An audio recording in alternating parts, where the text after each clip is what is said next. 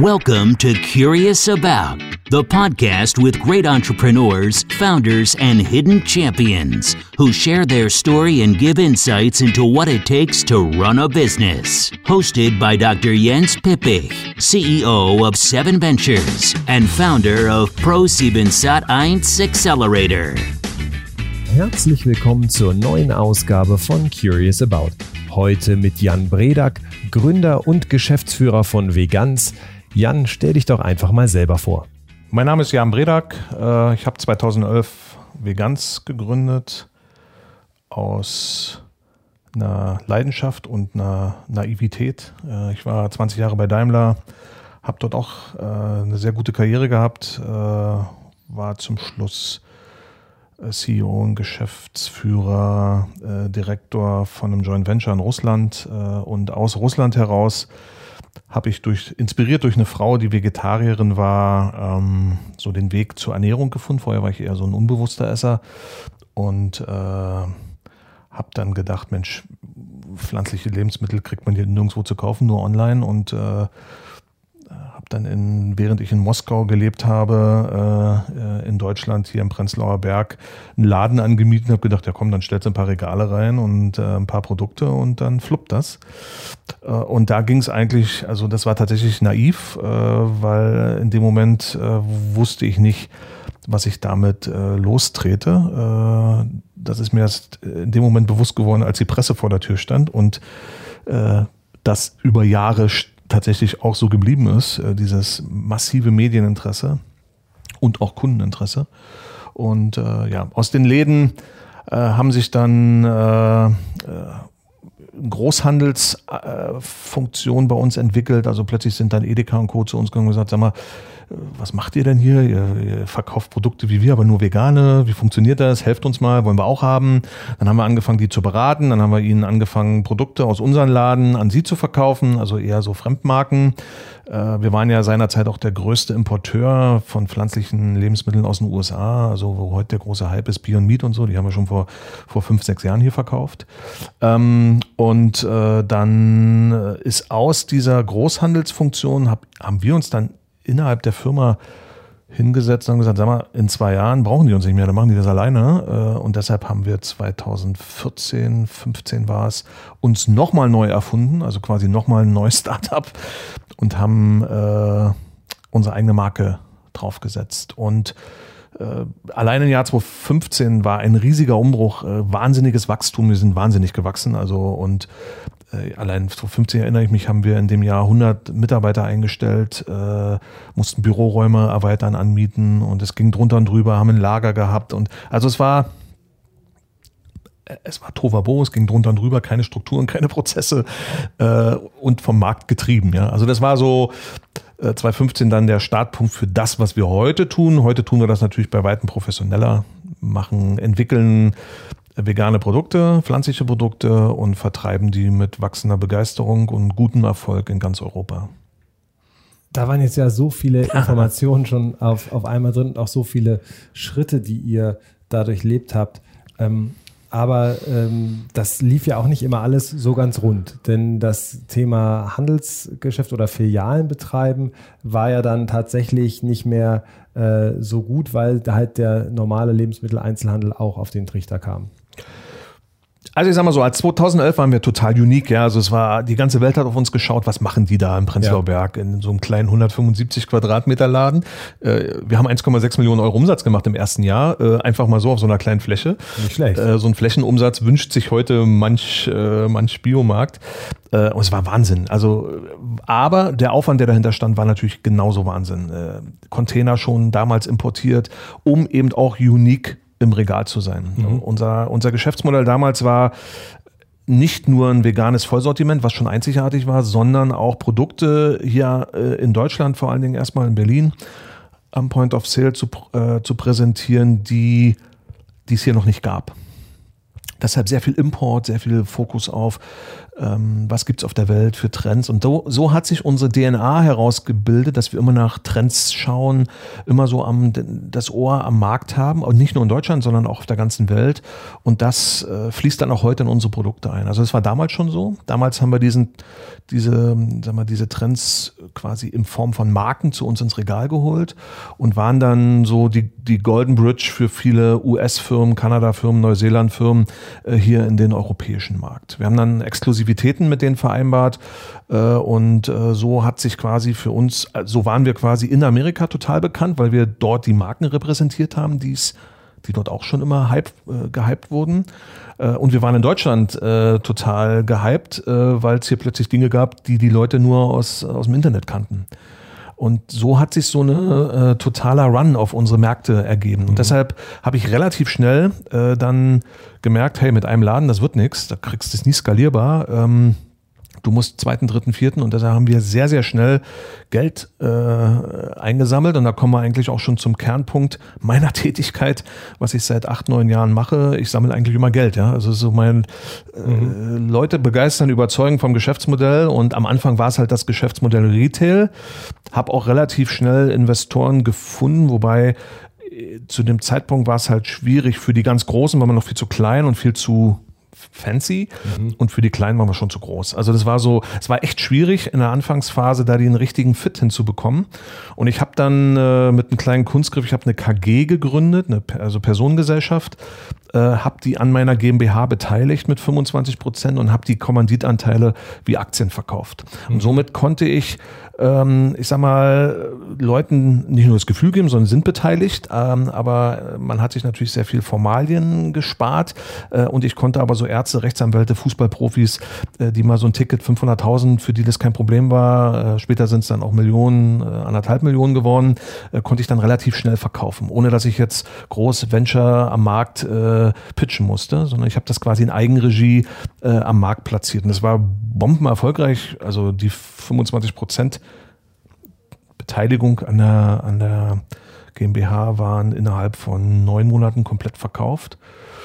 Und ich meine, wir haben, weiß ich nicht, sechs, sieben Millionen Euro da eingesammelt. Und das war für die erste Runde schon sehr gut. Dann haben wir noch einen größeren Investor reingenommen, äh, Wagner Pizza, äh, die damals an Nestle verkauft hatten. Äh, und so, das war so der erste, die erste Grundkonfiguration. Und damit, mit dem Geld, habe ich halt Filialen aufgemacht. Mhm. Das Problem war, ähm, es musste alles sehr schnell gehen. Ich, keine Ahnung von Filialgeschäft, äh, Standortanalyse, was ist das, ja? Äh, also, und wenn ich mich, wenn ich mich heute noch dran erinnere, wenn ich so nach Hamburg oder äh, nach Leipzig oder nach Wien, ja, Wien habe ich ja, haben wir auch eine Filiale gehabt, ähm, da musst du ja erstmal Ankerpunkte haben, wo, wo machst du denn hier ein Geschäft hin? Und ähm, bei manchen haben wir Glückstreffer gelandet. Äh, in Hamburg zum Beispiel haben wir voll daneben gegriffen. In München haben wir daneben gegriffen. Äh, in Essen haben wir voll daneben gegriffen. Also es gab halt Standorte, die waren. Äh. Wie viele Filialen hattet ihr dann? Wir hatten in Summe elf. Äh, wir haben heute noch ein Franchise äh, in, in, in Prag, das hat noch zwei Filialen, wobei die kamen dann noch on top. Also wir selber hatten elf Filialen äh, und ja, aber mit den drei Berlinern. Äh, und ich bin ja auch nach der ersten in Berlin nicht etwa in Berlin geblieben, nein, ich bin erstmal nach Frankfurt gegangen, ja. Mhm. Äh, und von Frankfurt sind wir dann nach Berlin und dann nach Hamburg und dann nach München und dann nach Essen, nach Leipzig, nach Wien. Also so immer so Sprünge gemacht. Und unser Ziel war es so, äh, wir wollten Europa zupflastern mit unseren Vegansfilialen. Problem? Dafür brauchst du sehr viel Geld. Also mhm. das Geschäftsmodell ist quasi nicht skalierbar. Mhm. Zweites Problem, die Komplexität in diesem Business ist enorm. Ja? Also allein die Beschaffung äh, dahinter, ich habe ja gesagt, äh, Import, äh, Container, wir, wir, haben teilweise dann in der Woche sechs, sieben, acht Containeranlandungen, 20, 40 Fußcontainer hier gehabt.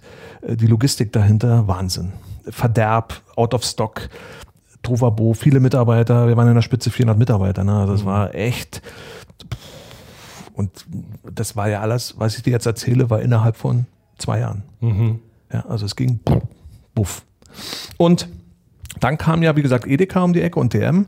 Und äh, die haben mir dann halt Offerten gemacht, äh, komm, wir probieren das mal im Handel aus. Und da hat sich unser Geschäftsmodell nochmal, also das erste Mal komplett geändert, weil wir jetzt nicht mehr so sehr die eigenen Filialen im Fokus hatten, sondern jetzt war es daraus ein Sortiment von, wir hatten so 6000 Produkte, ein Sortiment von 300 Produkten, die wir dann quasi dem Handel offeriert haben. Mhm.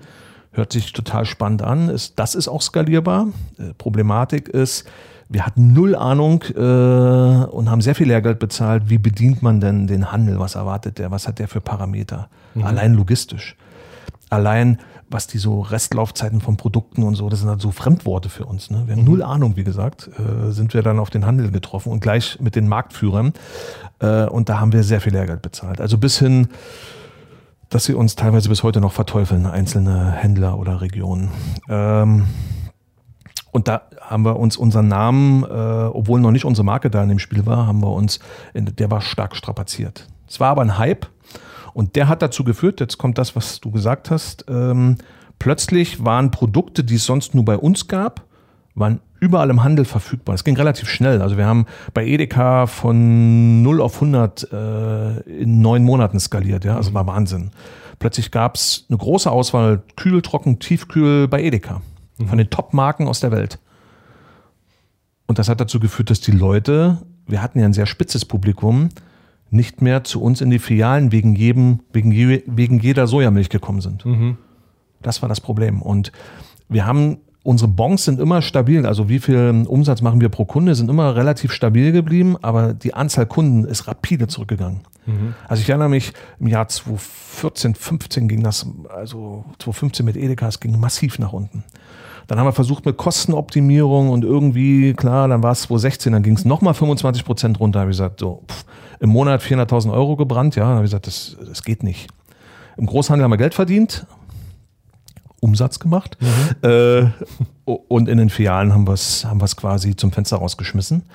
Und dann musste ich im November eine sehr schwierige Entscheidung treffen, dass wir ähm, zumindest einen Teil unserer Filialen äh, in, in äh, Planinsolvenzverfahren schicken. 1. Dezember 2016, werde ich nie vergessen. Weil das ist, das macht schon was mit dir, ne? Mhm. Weil da, da hängen ja jede Ladeneröffnung von uns waren Volksfeste. Da sind teilweise 6.000, 7.000 Leute gekommen. Äh, kann man sich gar nicht mehr vorstellen. Das waren richtige Feste, wo alle Größen aus der veganen Szene hingekommen sind und sich präsentiert haben. Und das hat Leute gezogen und die Umsätze waren gigantisch. Äh, es war richtig Feierstimmung. Ähm, und äh, ja, also von so einer Euphorie getragen musst du dann deine Babys quasi sagen, ich wickel euch ab. Mitarbeiter, die du kennst, ja, die dir ans Herz gewachsen sind. Und das war Hardcore. Also das war echt eine der schwierigsten Momente in, in, dieser, in dieser Geschichte von, noch jungen Geschichte von unserer Firma. Wir haben es dann in Eigenregie gemacht. Und was viel schlimmer war für mich, für uns alle, war eigentlich die Reaktion aus der Presse, weil im Januar 2017, so den ersten Monat hat gar keiner was mitbekommen, aber im Januar 2017 stand ganz groß in den Zeitungen Fokus, Handelsblatt, Wirtschaftswoche, Veganz ist pleite. So, und das in Deutschland, mhm. Insolvenz, das Wort alleine mit einer Firma in Verbindung hast du sofort, äh, bist du sofort stigmatisiert, bist du eigentlich tot. Und dann hat mich aus der ganzen Welt, haben mich Leute angerufen, angeschrieben, Jan, was ist los? Pleite? Ich sag, nee, sind wir nicht. Unser Geschäft läuft super, aber wir haben uns, wir haben ein paar Filialen zugemacht, ja. Aber es ist halt, in der Presse gab es auch Richtigstellungen danach und äh, Entschuldigungen und was weiß ich, die haben es falsch verstanden. Aber das war im Umlauf und Wochen, Monate lang, wenn du bei Google Veganz eingegeben hast, waren die ganzen Zeitungsartikel mhm. äh, Veganz ist insolvent.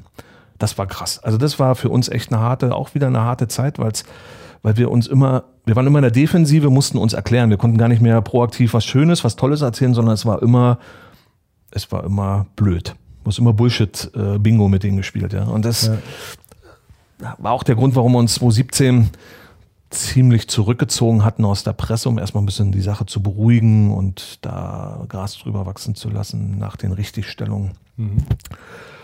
Dazu kommen noch, äh, habe ich noch ein bisschen ausgespart, wir haben neben dem Thema ähm, unserer Läden auch das Thema Gastronomie mit hochgezogen, ähm, pff, hatten quasi in jedem Laden auch Gastronomie mit drin. Äh, und so dass wir, da waren nochmal 400 Mitarbeiter, also in Summe 800, äh, was wir aber irgendwann abgestoßen haben, äh, weil das, die Komplexität in der Gastronomie ist nochmal eine ganz andere. Und es ist nochmal, die sind dann noch vor uns pleite gegangen, also war eine separate Firma.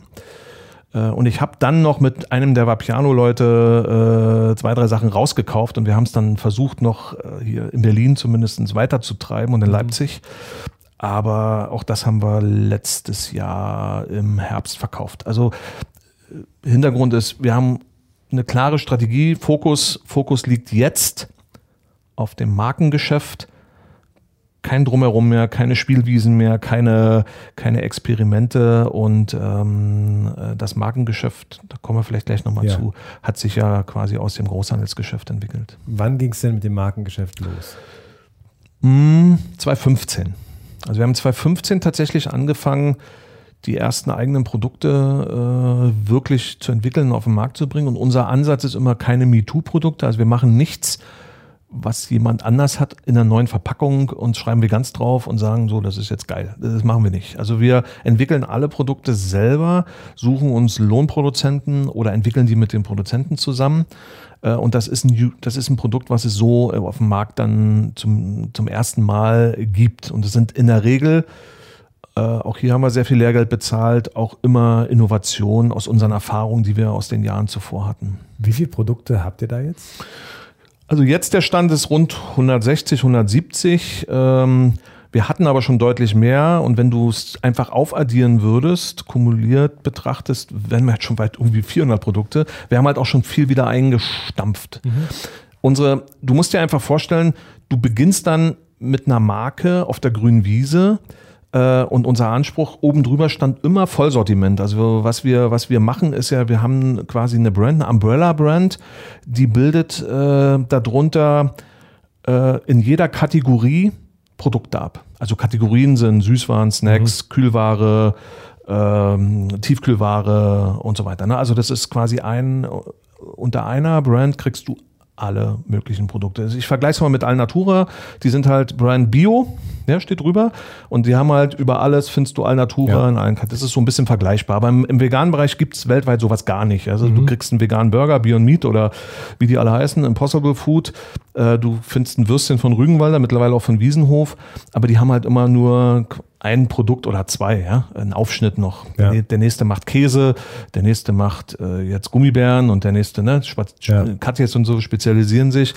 Aber wir bieten halt unseren Handelskunden quasi aus einer Hand wie Chibo ein Regal mhm. äh, oder zwei oder drei, äh, können wir alle füllen, ähm, wo halt pflanzliche Produkte drin sind. Und das mhm. ist auch das, was uns am Markt äh, differenziert und auch äh, in Vorteilspositionen bringt. Und das finde ich äh, sehr spannend, denn wenn wir mit jungen Unternehmen sprechen, dann haben die oftmals so eine Handvoll Produkte oder zwei Hände. Ja, und ihr habt jetzt signifikant mehr. Wie kriegt ihr das denn gemanagt, dass ihr einerseits die ganze Produktentwicklung äh, dann auch abgebildet bekommt, dass ihr auch Produkte habt, die marktfähig sind und die vom Markt dann auch gewollt sind? Das ist genau die Schwierigkeit. Also ich sag mal, 80 Prozent äh, unseres Umsatzes machen 20 Produkte, obwohl wir 160 haben. Du brauchst aber alle 160, damit du die Enable, als Enabler, mhm. als ähm, also auch um die Brand Awareness, um die Visibility zu erhöhen und um überhaupt erstmal in den Markt reinzukommen. Weil was wir verkaufen, ist eine Kompetenz.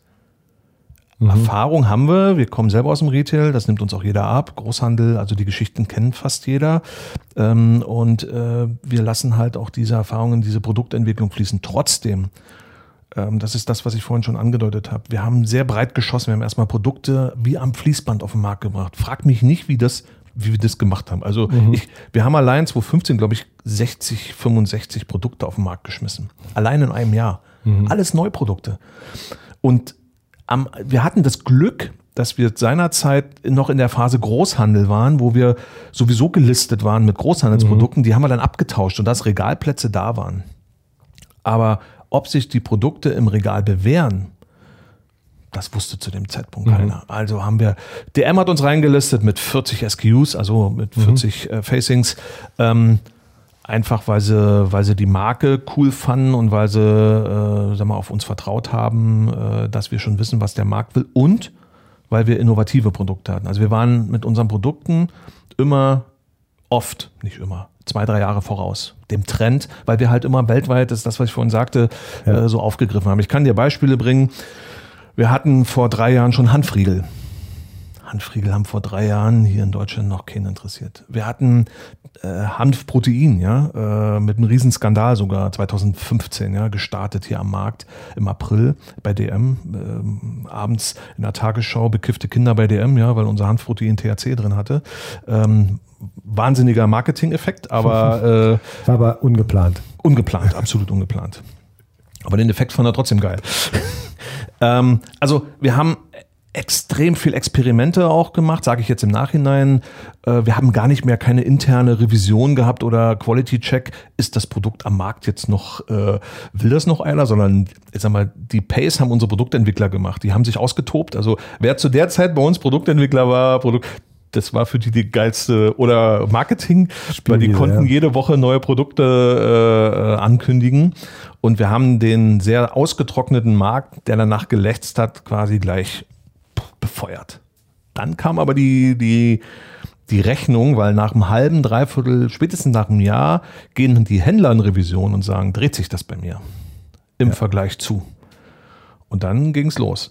Raus, raus, raus. Dann hast du die Listung verloren, hast du die Listung verloren. Gott sei Dank hatten wir immer wieder schon Nachschub und konnten diese, äh, diese Regalfelder wieder füllen aber nicht mehr in der Breite, wie wir es vorher hatten. Also das, wir sind tatsächlich, wenn du dir unsere Entwicklung anguckst, Umsatz hochgeschossen mhm. und sind dann sukzessive äh, wieder runtergekommen. Und jetzt gehen wir wieder hoch. Also das ist so, es, hat, es brauchte diese Konsolidierung. Und wenn ich mir jetzt vorstelle, jetzt kommen wir wieder zu deiner Frage oder zu deiner Anmerkung, wenn jemand nur zwei, drei Produkte hat, äh, die dann auch so eine Fahrt, dann sind die weg vom Fenster. Ne? Also das ist, da haben wir tatsächlich eine breitere Basis, auf die sich unser Geschäft abstützen kann. Aber du musst es natürlich mit durchschleppen und mitfinanzieren. Ja.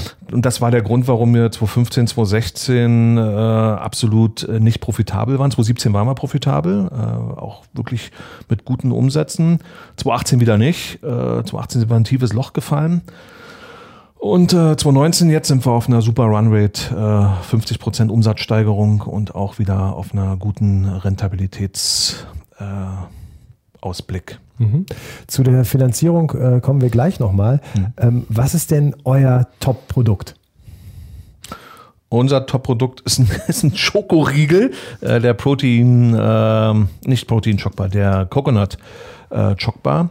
Was wir nämlich in den letzten zwei Jahren so als Trend bei uns in der Produktentwicklung abgeleitet haben, ist, wir, wir nehmen uns konventionelle Produkte, also nehmen wir mal ein Maß, ein Snickers, eine Jogurette, wie sie alle heißen, die, die, äh, sag mal, in der Bevölkerung einen gewissen Stand haben, aber eben nicht pflanzlich sind, sondern viel Scheiß drin haben, viel Zucker drin haben, nicht nachhaltig sind und alles.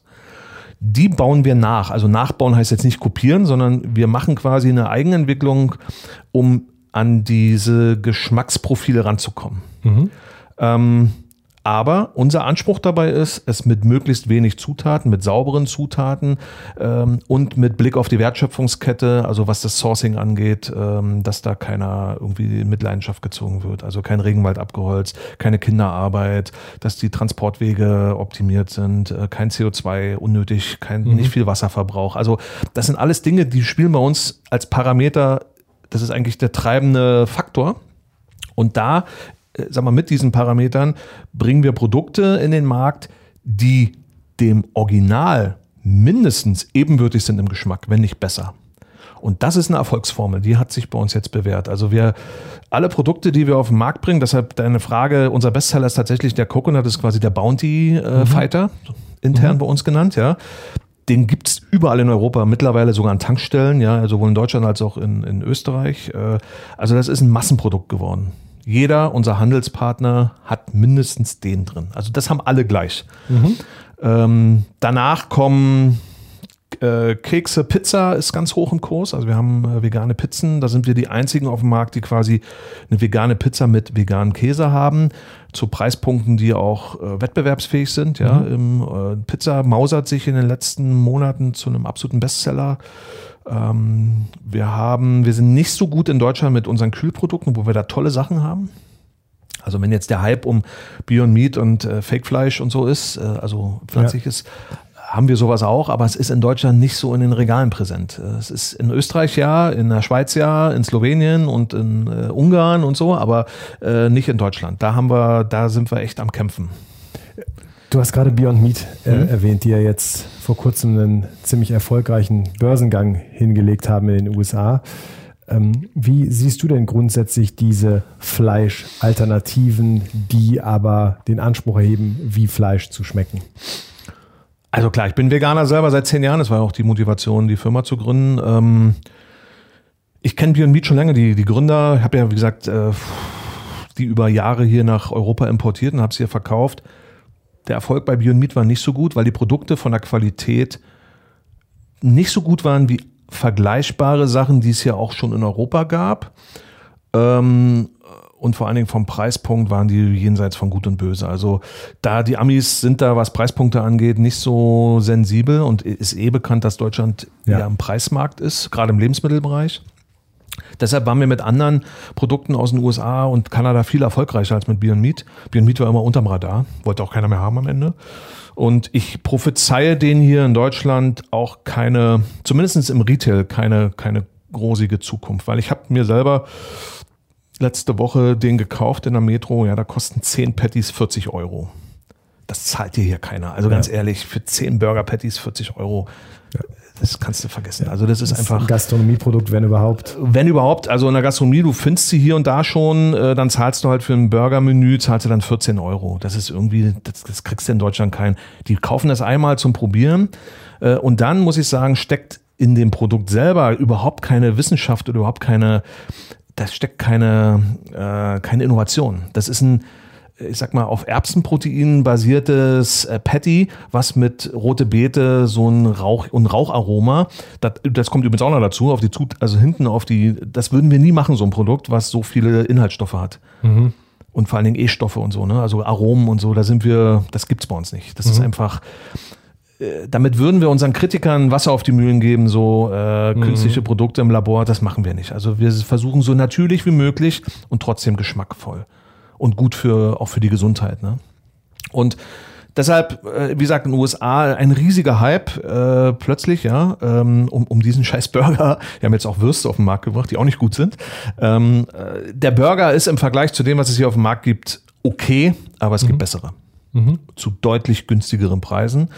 Ähm, man muss aber wissen, hinter Beyond Meat stecken ja sehr namhafte Investoren und die haben das Ding jetzt an die Börse gedroschen, ja, äh, und haben aber damit uns einen super Dienst erwiesen, weil damit natürlich eine wahnsinnige Aufmerksamkeit von institutionellen Anlegern auf das Thema Food kommt. Ja. Es war schon in der Anbahnung, aber damit ist quasi Proof, dass das Ding auch fliegt, äh, obwohl die, ich muss es fair, ich habe ja auch einen Post dazu bei LinkedIn gemacht, die haben kaum mehr Umsatz als wir, haben 30 Millionen Lost letztes Jahr und haben eine Bewertung von 4 Milliarden.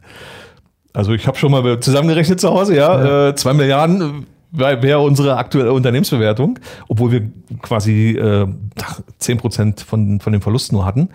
Ähm, Wahnsinn. Also es, äh, ich finde, es ist ein bisschen übertrieben. Es ist vielleicht auch, äh, irgendwann kommen natürlich die Investoren, die da jetzt äh, für 60, 70 Dollar das Ding gekauft haben, äh, auch dahinter, dass das äh, ein langer Weg ist, um das zu erfüllen, was die jetzt versprochen haben. Vielleicht reicht der amerikanische Markt, um dort zu, zu skalieren. Ja? Also wenn die mhm. einen Deal mit McDonald's hinkriegen, wie jetzt zum Beispiel ihr Wettbewerber Impossible Food mit Burger, Burger King, King. Ähm, mit 3000 äh, Filialen oder so, pff, dann kannst du schon Meter machen. Ne? Also da hast du, zu, aber da bist du lange nicht bei einer, bei einer 4 Milliarden Bewertung. Also selbst da nicht. Im Foodservice-Bereich, auch da musst du dir deine Sporen verdienen. Mhm. Und auch ein Burger King kann kein Burger für 10 oder 12 Dollar verkaufen. Ne? Also das, da stoßen die irgendwann an ihre Grenzen. Ja. War das ausführlich? Äh, absolut. Äh, aber äh, wie sind denn die Kunden bei euch oder wie siehst du denn die Entwicklung der Kunden? Denn als du angefangen hast, war ja vegane Ernährung überhaupt kein Trend. Das war wirklich für Überzeugungstäter. Ähm, das hat so ein bisschen einen Reformhaus-Charakter gehabt. Noch nicht mal. Ja, noch nicht mal. Mhm. Ähm, und jetzt äh, hat man ja das Gefühl, es ist in der Mitte der Gesellschaft angekommen.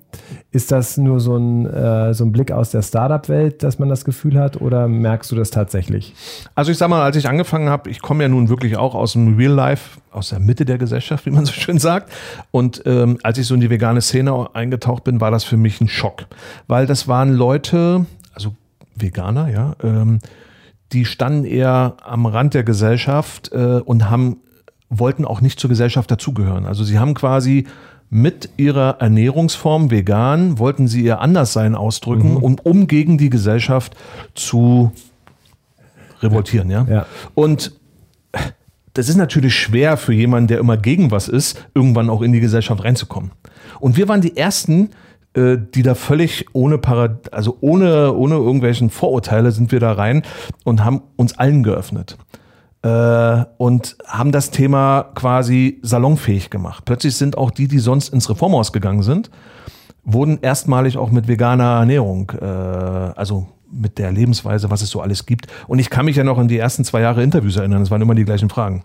Äh, wie habt ihr Sachen drin wie Orangensaft? Wieso ist der nicht vegan? Also da war auch sehr viel Aufklärungsarbeit zu leisten oder äh, Kosmetik oder selbst Toilettenpapier, Zahnpasta. gab so viele Dinge, die wir, wo die gesagt haben, wieso habt ihr das bei euch im Laden? Das kriegt doch überall. Ja, aber dann ist es halt nicht vegan teilweise oder größtenteils.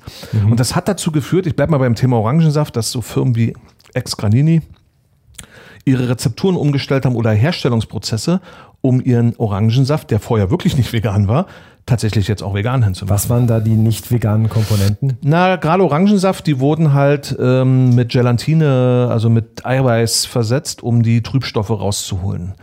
Ähm, also das, man muss sich, das darf man gar nicht, das darf man gar keinem erzählen, aber es ist tatsächlich so. Teilweise die klaren Säfte, die man heute zu kaufen kriegt, sind alle nicht vegan, weil da ist, da wird tierisches Knochenabfall wird da reingekippt und die Trübstoffe werden rausgefiltert. Die werden gebunden und werden dann rausgefiltert. Dann hast du dann halt einen klaren Apfelsaft. Wahnsinn. Aber wie gesagt, Granini ist ein gutes Beispiel. Ähm, die haben halt wirklich jetzt in, vor zwei Jahren umgestellt und, äh, und immer mehr kommen auch dahinter. Es sind manchmal nur kleine Eingriffe, äh, um dann die Sachen auch äh, vegan äh, zu deklarieren oder wirklich ohne tierische Inhaltsstoffe. Was ist denn eure größte Wettbewerber? Sind es die großen Handelsketten, die Eigenmarken Ja. machen? Ja, also wir haben sonst, ich sag mal so, wir sind durch unseren Unique-Position, die wir haben, ähm, dass wir so eine Umbrella-Brand haben mit so vielen Produkten, sind wir einzigartig. Also es gibt es auf der Welt nicht noch einmal. Aber bei den Handelspartnern, wo wir sind, passiert es sehr häufig, dass unsere Produkte, die gut laufen, kopiert werden. Zumindest versucht kopiert. Das, äh, also, Ja. Dann liegen sie halt nebeneinander im Regal und dann geht es halt meistens um Preis und Deutschland ist halt ein Preisland. Ähm, deshalb ist es für uns jetzt umso wichtiger, äh, jetzt wo wir auch eine gewisse Visibilität haben. In, wir sind in 10.000 Point of Sales jetzt äh, in Europa mit wachsendem äh, Tendenz, äh, dass wir jetzt der Marke auch ein Gesicht geben, ein Profil geben, äh, um eben eine Differenzierung zu diesem Copy-Produkt, äh, was nie eins zu eins kopiert werden kann, äh, weil die Rezepturen sind ja unsere, äh, aber was zumindestens ja, also bei DM gibt es auch einen Kokosriegel, jetzt von der DM-Eigenmarke, der kostet 95 Cent. Äh, unser kostet äh, 1,49. Trotzdem ist unser äh, von den Abverkaufszahlen und Drehzahlen immer noch besser. Und das sind Dinge, die haben wir uns erarbeitet in einer sehr frühen Phase. Wir müssen sie aber jetzt untermauern. Äh, deshalb TV-Kampagne, deshalb äh, auch erstmalig größer, einen größeren Aufschlag machen, um der Marke eine Story zu geben, weil heute geht es um Storytelling. Ja? Was steckt dahinter? Die Leute, die unsere Marke kaufen, sind sehr bewusste Käufer, die wollen halt äh, auch behind the scenes, die wollen wissen, was, Ja. wie, wo kommt das her, wie wird das, äh, wo, äh, wie wird das hergestellt, äh, äh, ist das sauber und so weiter. Das ist, das ist unser großer, großer Benefit und deshalb laden wir die Marke jetzt auch so auf. Das ist einer unserer Haupttreiber, warum wir uns zu so einem Schritt entschlossen haben, weil Marketing haben wir vorher eigentlich nur äh, ja, Below the Line gemacht. Ne? Also wirklich Nur Influ- kleinere Dinge. Influencer, bisschen, also richtig Geld ausgegeben äh, äh, haben wir da nicht. Ne? Mhm. Wann geht eure TV-Kampagne los?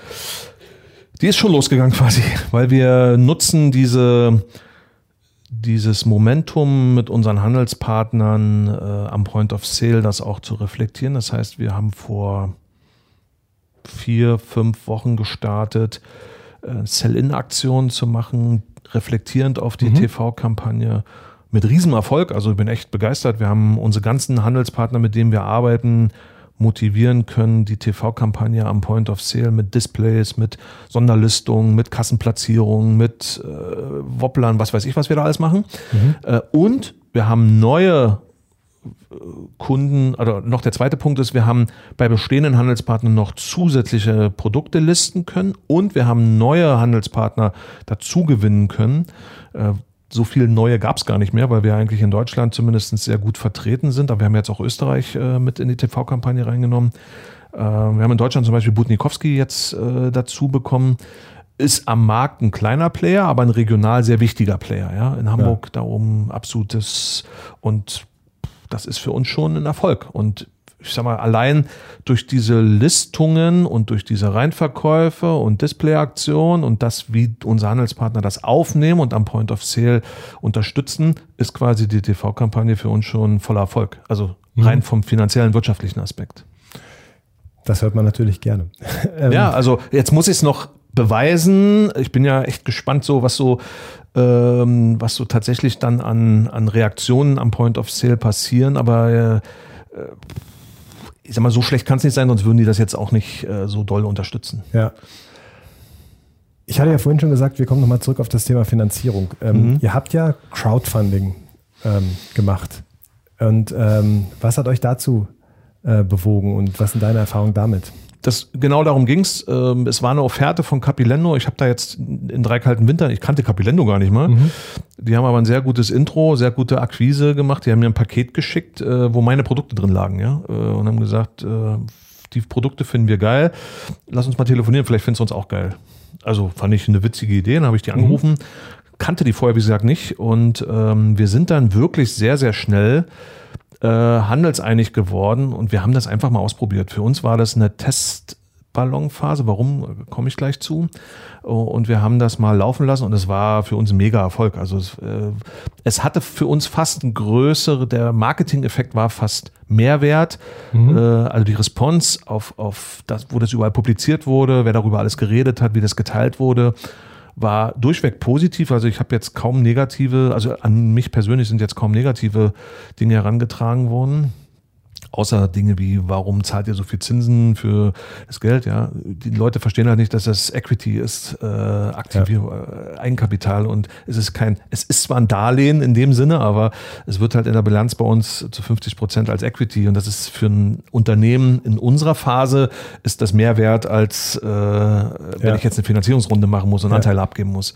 Aber äh, das kann man den Leuten auch erklären irgendwann ähm, und wie gesagt, war ein Riesenerfolg. Äh, und jetzt stehen wir kurz davor, äh, das aus. Mit diesen Erfahrungen äh, platzieren wir gerade eine große Anleihe an der Frankfurter Börse und das ist so ein bisschen ein IBO, ja, so ein Bond, mhm. so eine Vorphase, vielleicht mal für ein IPO. Da sind wir noch eine Weile von weg, aber in unserer, in meiner Strategie in meinem Kopf ist das als, als Fernziel schon fest verankert. Mhm. Ähm, und wir sind gerade in der, in der Prospektfinalisierung und Ansprache äh, und PR. Also in den nächsten Wochen wird man äh, von uns aus ganz anderen Kanälen äh, hören. Und ich hoffe natürlich, dass äh, so diese Beyond Meat Geschichte uns da positiv in die, mhm. bin ich fest davon überzeugt, dass es so sein wird, ähm, dass die uns positiv da begleiten wird und in die Karten spielen wird. Wo geht denn dann die Reise hin? Was macht ihr mit dem Geld? Was sind die, was sind die Dinge, die man in Zukunft von euch sehen wird? Na, also erstmal ein großer Teil geht, wir tauschen kurzfristige Verbindlichkeiten, langfristige. Das ist ein mhm. äh, Verbindlichkeitentausch, der für uns aber essentiell ist. Dann ist es EK äh, zumindest zum Teil Stärkung. Ähm, aber rein mit dem Cash äh, treiben wir unsere Internationalisierung voran. Das ist ein ganz wichtiger Part. Ein zweiter wichtiger Part ist auf nationalem Markt ähm, unsere Salesforce weiter zu stärken. Wir haben mit dem Capilendo-Geld da schon angefangen und wahnsinnig gute Erfolge gemacht. Deshalb haben wir dieses Jahr auch so gutes Wachstum. Also zum Beispiel mit Rewe wachsen wir gerade 300 Prozent ja, gegenüber vorher. Also das muss man sich nur weil wir eine Field Force haben. Mhm. Äh, wir haben jetzt aktuell 14 Leute, die draußen rumfahren und am Tag acht bis zehn Märkte besuchen und unsere Produkte dort äh, verkaufen. Und auch hier kommt wieder zum Tragen, dass wir nicht nur ein, zwei Produkte haben, weil das würde sich nicht lohnen. Mhm, klar. Sondern wir verkaufen ganze Regale und schon hast du mit einem Besuch, wenn das nimmt, 400, 500 Euro Umsatz gemacht. Äh, und dann rechnet sich so ein, so ein Vertriebler auch. Wenn du nur ein, zwei Produkte hast, mhm.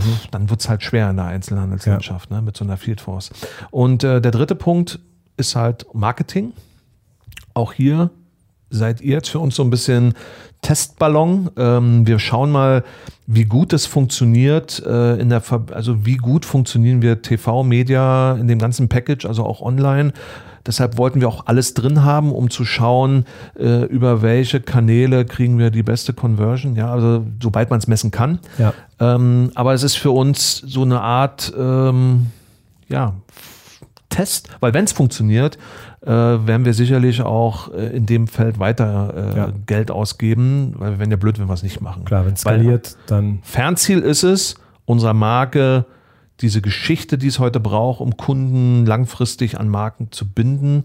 Weil äh, Fakt ist, heute gerade im Lebensmittelbereich, altgediente Marken, die sich so in Sicherheit gewogen haben, merken gerade, wie schnell sie aus dem Regal verschwinden. Ja. das liest man ja, so Ja. die Spitzen liest man in der Zeitung, aber so das, fliegen auch so mal auch Ja. etablierte raus. Äh, Und äh, das nutzen wir natürlich oder wollen wir ausnutzen, um da zu sein, um erstmal saubere Produkte in die Regale zu bringen, die eine, die eine Geschichte zu erzählen haben und wo auch die Brand eine gewisse Attraktivität hat für den Kunden. Und das sind die Zukunftsthemen, die uns alle bewegen. Klima, Umweltschutz, Gesundheit. Das sind so genau die Dinge, auf die wir gerade einzahlen. Deshalb die Zeit spielt total für uns. Wir wollen trotzdem ein bisschen schneller sein. Ja. Wie viel Umsatz hättest du gerne in fünf Jahren? Was kann ich dir genau sagen?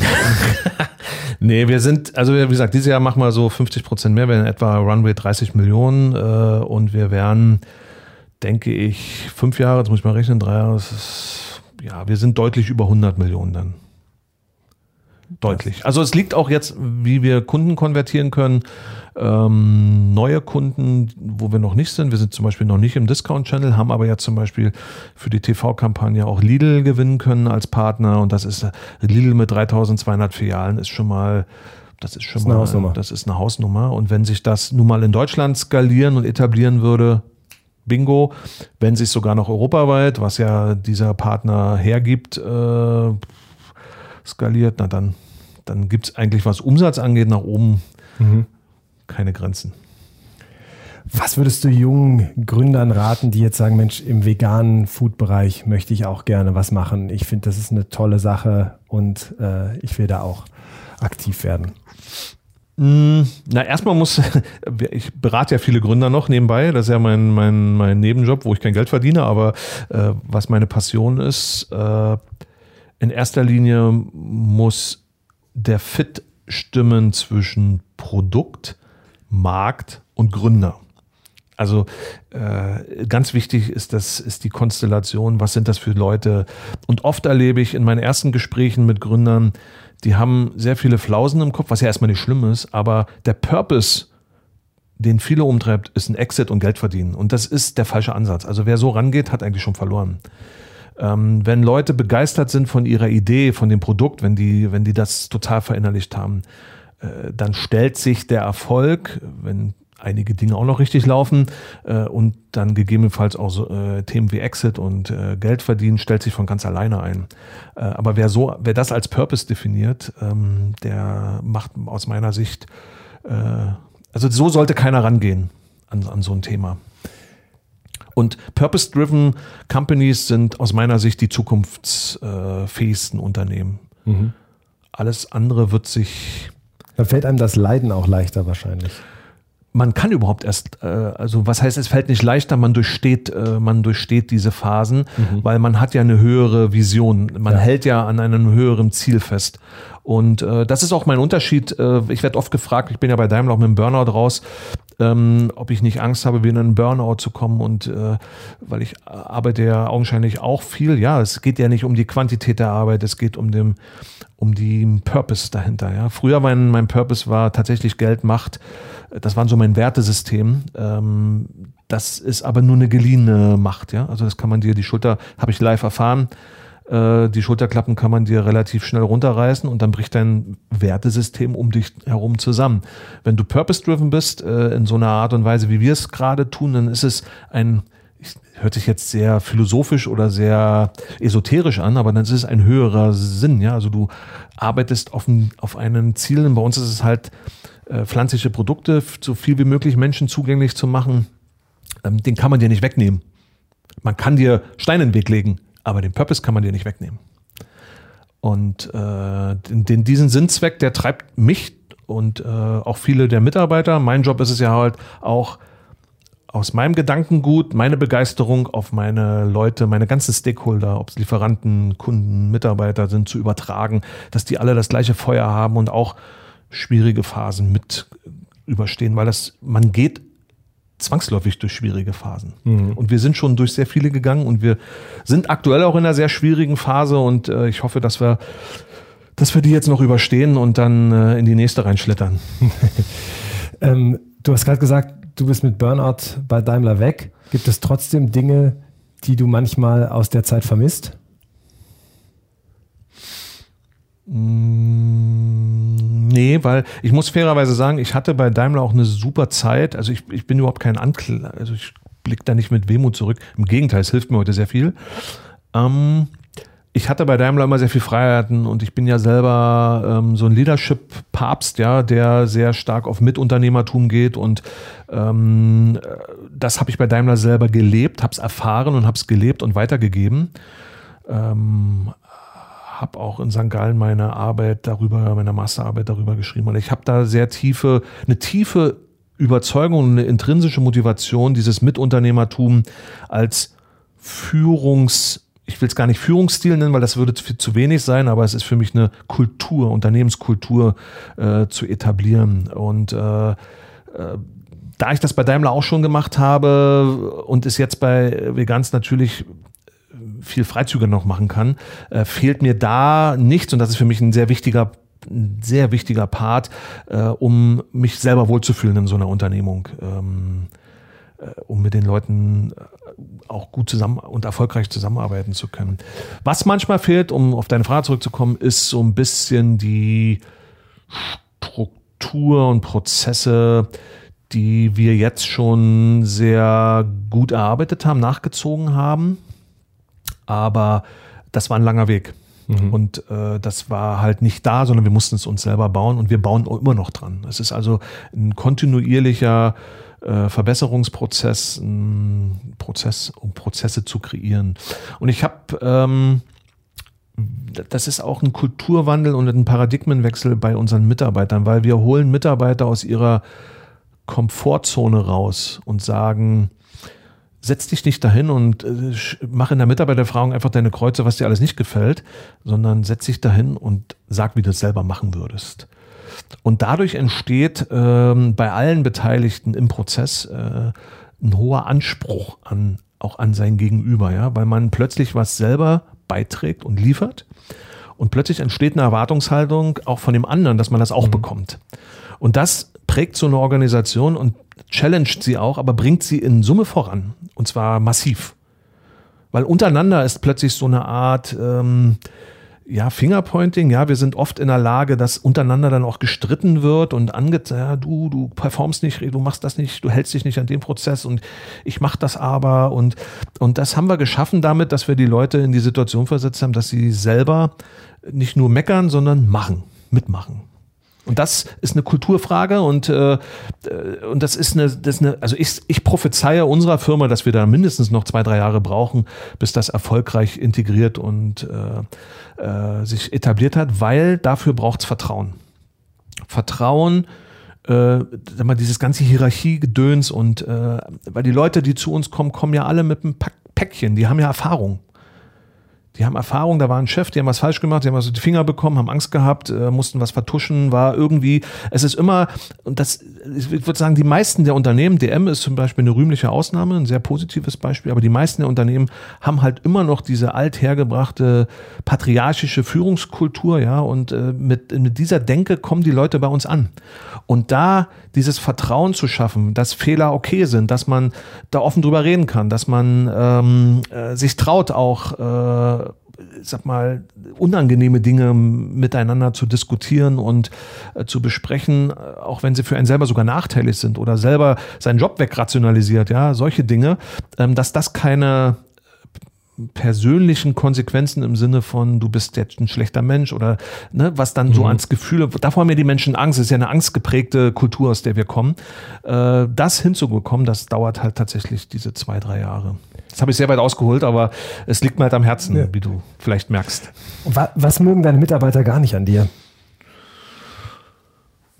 Dass ich äh, oft sehr sprunghaft bin. Äh, also ich kann mich sehr schnell auch beeinflussen lassen. Also wenn mir jetzt was gefällt, ich habe eine Linie, aber wenn mir jetzt was gefällt, wenn mir jemand was einen Hinweis gibt, dann lasse ich mich darauf ein und das kann aber zur Folge haben, weil sich ja nach meinem bisherigen Weg alle ausgerichtet haben oder viele orientiert haben, mhm. was jetzt auch nicht immer richtig sein muss, aber ist es halt, äh, dann plötzlich geht es wieder in eine andere Richtung und das ist für die dann schwierig. Und ne? dieser schnelle Wechsel, Spurwechsel, äh, der manchmal auch komplett 180 Grad sein kann, der führt oft dazu, dass Leute so ein bisschen lost äh, sind vielleicht. Ja, das liegt in, aber in der Natur der Sache und äh, aus meinem Ausführungen jetzt wird ja schon klar, dass wir schon ein paar Mal ganz schöne Kehrtwendungen gemacht haben, äh, die uns aber in Summe bisher am Leben gehalten haben. So würde ich es mal formulieren. Was machst du, was machst du nach Veganz? Hast du schon Pläne oder ist Veganz dein Lebenswerk und du machst das noch bis zum... Ich ich bin voll infiltriert, aber ich bin ja heute schon auch außerhalb Vegans unterwegs. Also ich äh, halte viele Keynotes, Vorträge zu unterschiedlichen Themen. Also Gründung ist immer ein großes Thema, Burnout ist auch ein Thema, Umgang damit, äh, was ist überhaupt ein Burnout. Ähm, jetzt bin ich kein Gesundheitspapst, aber ich habe halt meine eigene Erfahrung gemacht. Äh, gib die gerne weiter, ähm, wo ich, ich gebe auch gerne meine Erfahrung weiter, so Corporate Finance, ähm, äh, Investorenansprache suche, ähm, berate, wie gesagt, junge Startups sehr gerne. Ich habe auch am Tag sehr viele Anfragen. Ähm, macht natürlich nicht alles, aber vieles äh, gucke ich mir an. Äh, auch wenn es im ersten Moment immer Zeit kostet und es scheint so, dass es auch nicht reinpasst, aber es bringt mich immer ein Stück weiter, weil man lernt auch von den jungen Gründern, Start-Upern, lernt man immer wieder was. Ja? Die bringen immer was Neues mit, eine Inspiration oder ein Gedankengut und oft entstehen daraus Freundschaften, selbst wenn wir nicht zusammenkommen im Sinne von äh, Investment oder andere Sachen. Ähm, entstehen daraus Freundschaften, Beziehungen, die sich über Jahre hinwegziehen und wo man sich im Auge behält, mal anruft und so. Ne? Mhm. Also ich bin schon immer ein totaler Netzwerker gewesen ähm, und ich bin der Überzeugung, ohne Netzwerk, das ist wie mit Social Media, wo das ist ja auch nur ein Netzwerk. Äh, ohne Netzwerk kann heute kein Gründer, Unternehmer mehr erfolgreich äh, arbeiten. Hast du abschließend noch eine Buchempfehlung für uns? Mein Buch Vegan für alle. Nein, ja, ist eine Buchempfehlung ich habe mal ein Buch geschenkt bekommen äh, von, von einem Lieferanten von mir, äh, von Elon Musk, die Biografie. Der hat gesagt, Jan, ich habe das Buch gelesen, musste immer an dich denken, hat mir es gegeben. Habe hab ich mich sehr geehrt gefühlt. Ich fand das Buch wirklich auch sehr gut und habe tatsächlich auch viele Dinge wiederentdeckt, natürlich auf einem anderen Niveau. Ähm, aber ähm, es, dieses Buch zeigt für mich sehr deutlich, was man so als Gründer äh, gegen Widerstände, und er macht ja auch sehr revolutionäre Sachen, was man da so alles äh, hinnehmen muss und erlebt und äh, wie oft man auch, und das hilft mir oft manchmal, weil man Manchmal weiß ich auch nicht, wie geht's jetzt noch weiter, nächster Tag, übernächster Tag, wie überlebst du das noch? Ja, ähm, schwierige Liquidität hin und her, ja, Lieferanten stehen dir am Kreuz. Ähm, und da hilft's, wenn du so ein Buch hast von jemandem, der ja auch sehr viel Erfolg hat, dass der in, schon zehnmal in ähnlichen Situationen war und äh, mit sehr viel Enthusiasmus, Begeisterung dann irgendwie doch rausgefunden hat. Super. Vielen Dank für deine Zeit und die tollen Erkenntnisse. In diesem Sinne. Vielen Dank. You've been listening to Curious About, the podcast with great entrepreneurs, founders, and hidden champions with Dr. Jens Pippig. Subscribe on iTunes, Spotify, or Google Play and get fresh new episodes. Until next time, stay curious.